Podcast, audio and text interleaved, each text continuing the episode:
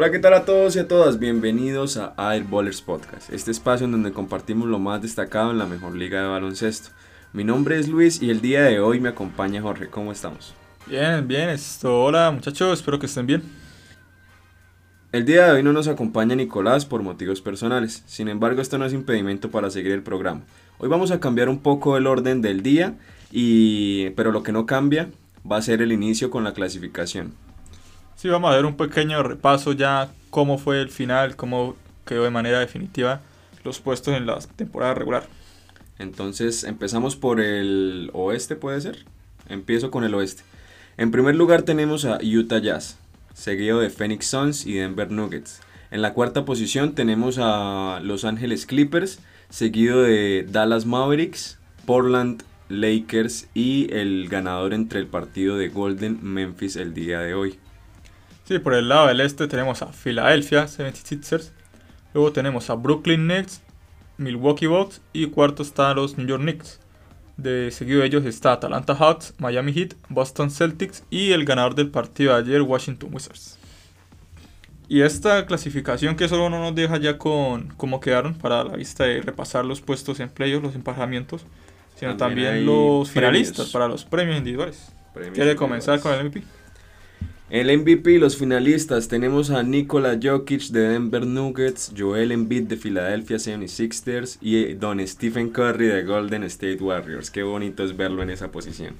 Jugador defensivo del año encontramos a Rudy Gobert del Utah Jazz, Ben Simmons de Philadelphia 76ers y alguien que mucha gente no esperaba, eh, Draymond Green de Golden State Warriors. Mucha oh. gente espera ver a Habana de Bayo de los Miami Heat, pero Draymond también ha hecho una gran temporada y se le agregó su puesto de esfuerzo, que es lo que tiene.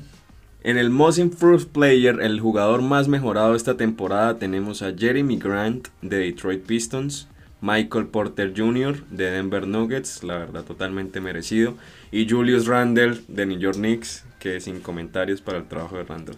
Sí, por el lado del sexto hombre en la NBA tenemos a Jordan Clansor del Utah Jazz, Joe Ingles también del Utah Jazz, dos hombres del Utah Jazz. Se muestra la gran temporada que tuvo ese equipo. Y a Derrick Rose de New York Knicks. New York Knicks que también tuvo una gran temporada y sobre todo se demuestra por los dos jugadores que tienen diferentes puestos para un premio. Y bueno, seguimos con el coach del año. En el primer puesto tenemos a Quinn Snyder de Utah Jazz, Tom Dimodon de New York Knicks y Monty Williams de Phoenix Suns. Y el final, el último premio a entregar sería el del Rookie del año, en los que encontramos a la Melo Ball de los Charlotte Hornets, Anthony Edwards de Minnesota Timberwolves y Tyrese Halliburton de Sacramento Kings. Ya para adentrarnos un poco más e irnos acercando a los playoffs, vamos a hacer un repaso por los play-ins, de cómo terminaron esta semana, cómo, cómo resultaron esas séptimas y octavas posiciones en cada conferencia. Sí, por el lado de la conferencia este tuvimos los partidos del martes de los Pacers y los Hornets y los Celtics y los Wizards. En el partido de Pacers y Hornets, Pacers ganó 144 a 117, eh, un partido bastante contundente por parte de los Pacers en esa victoria. Se marcaron muchísimos puntos en ese partido, Lamelo jugó un poco regular me parece a mí, lo mismo de siempre, 4 de 14, de pronto se les vio un poco el ánimo a Charlotte. Destacó a Bridges de Charlotte y a Sabonis que en ese partido se hizo casi un triple doble, se hizo 14 puntos, 21 rebotes, 9 asistencias. Nada, Sabonis yo creo que fue una de las piezas claves en ese partido. Sí, el otro partido de esa conferencia fue el de Celtics Wizards por la séptima plaza. Celtics se quedó con 118 y Wizards con 100 puntos. Eh, fue un buen partido, güey. Celtics comenzó fuerte, demostrando su poderío, siendo una mejor plantilla, aunque no tuviera Jalen Brown, tenía que los papeles para ganar ese partido, tenía obligación. Y hubo un cuarto, creo que fue el tercero, en el que Wizards pudo remontarle y ganarle ese cuarto y acercarse un poco, pero al final lo lograron. Eh, el jugador destacado de ese partido es Jason Tatum, 50 puntos, 5 triples, 17, 17 en tiros libres, 8 rebotes. Eh, ¿Algo que comentar? Sí, eh, en el partido se vio que al principio las estrellas empezaron un poco flojas, hablando de Tatum y de Westbrook y Bradley Bill. Sin embargo, pues al final se terminaron flotando hacia, hacia sus números habituales, Tatum siendo Tatum, y Westbrook y Bill mm, me, no anda su potencial completo, pero aunque sea intentando sacar adelante a Boston, a, Washington, e ir a la par siempre de Boston para no alejarse mucho. Y al final se les salió de las manos y perdieron el partido. Sí, por el lado de la conferencia oeste, el miércoles tuvimos los partidos de Memphis Grizzlies y los Antonio Spurs. Memphis que quedó con 100 puntos y Spurs 96. Yo destacaría en ese partido a Balanciunas de los Grizzlies. Logró 23 puntos, 23 rebotes y 3 tapas. Eh, también destacaría a un Brooks de los Memphis también que si uno recuerda en su partido contra Golden, en la última fecha por la octava plaza, eh, estaba jugando muy bien defensivamente lo que era el amarcamiento hacia Curry. Y el partido dio un gran cambio cuando este logró su sexta falta personal y pudo dejar más libre a Steph para que terminara de rematar el partido. Pues vamos con Golden Lakers. Y el partido de la fecha para muchos hasta puede ser el partido de la temporada Lakers Golden por esa séptima plaza u octava, dependiendo de quién pasara. Del salvaje oeste. La, gran partido del salvaje oeste, así es. Eh, fue un partido que quedó con Lakers 103 y Golden 100, un partido que se definió al final por un tiro de... Don LeBron James. De un King LeBron que asesinó ese partido de una manera inesperada. Bueno, como vio, acá podemos hacer una pequeña pausa y hablar un poco del partido. Eh, cómo vi ese ritmo, cómo vi a Golden. Golden que empezó muy bien con una defensiva increíble. Eh, casi no dejaba entrar a Tony Davis. Por ejemplo, Green lo estuvo defendiendo de una manera increíble cuando estuvo defendiendo en ese tramo. Davis empezó 0 de 6 en tiros de campo. Sí, solo logró creo que 3 puntos o unos 5 puntos en la primera mitad. Antes de irse al descanso. Una defensa de Green que lo mantuvo a 4 de 3 de tiros de campos cada vez que le entraba. Esos 4 tiros tuvo que lograrlos siempre en la media luna con un tiro largo de 2. Y fue una defensa total de los, de los Golden. También Wiggins con una gran defensa contra LeBron, una tapa que lo hizo luego tirar un tiro muy desviado que golpeó en la parte trasera del tablero. Seguido un triple de Wiggins. Así es.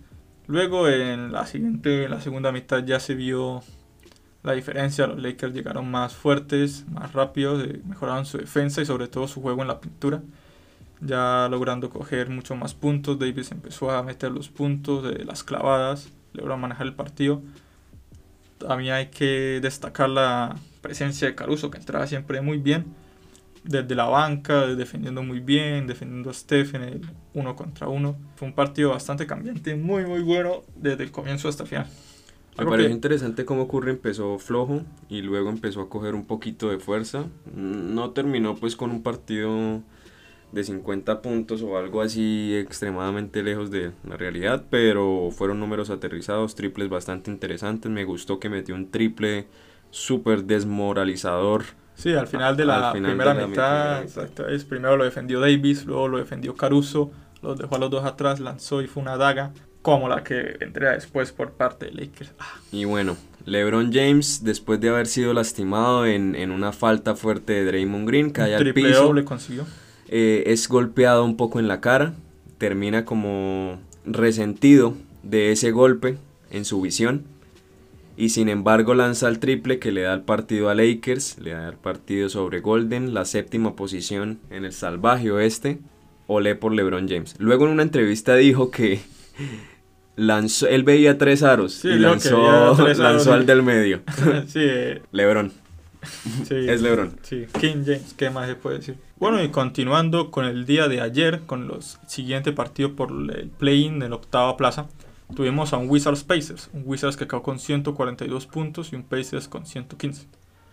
Eh, bastante curioso este partido teniendo en cuenta que, aunque es cierto que Wizards se podría decir que venía en una mejor racha que Pacers a final de temporada, eh, Pacers logró una victoria bastante aplastante contra los Charlotte Hornets y en este partido fue al revés, fue el quien recibió una derrota bastante por parte de los Washington Wizards. Eh, comentarios.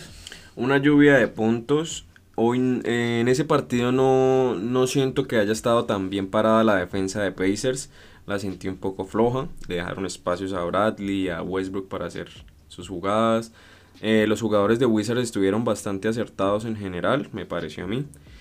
Y nada, bastantes puntos en la pintura, triples. Me gustó una estadística de Westbrook que, bueno, no se hizo triple doble, sorpresa, pero sí quedó más 30 en la diferencia de puntos con él en cancha.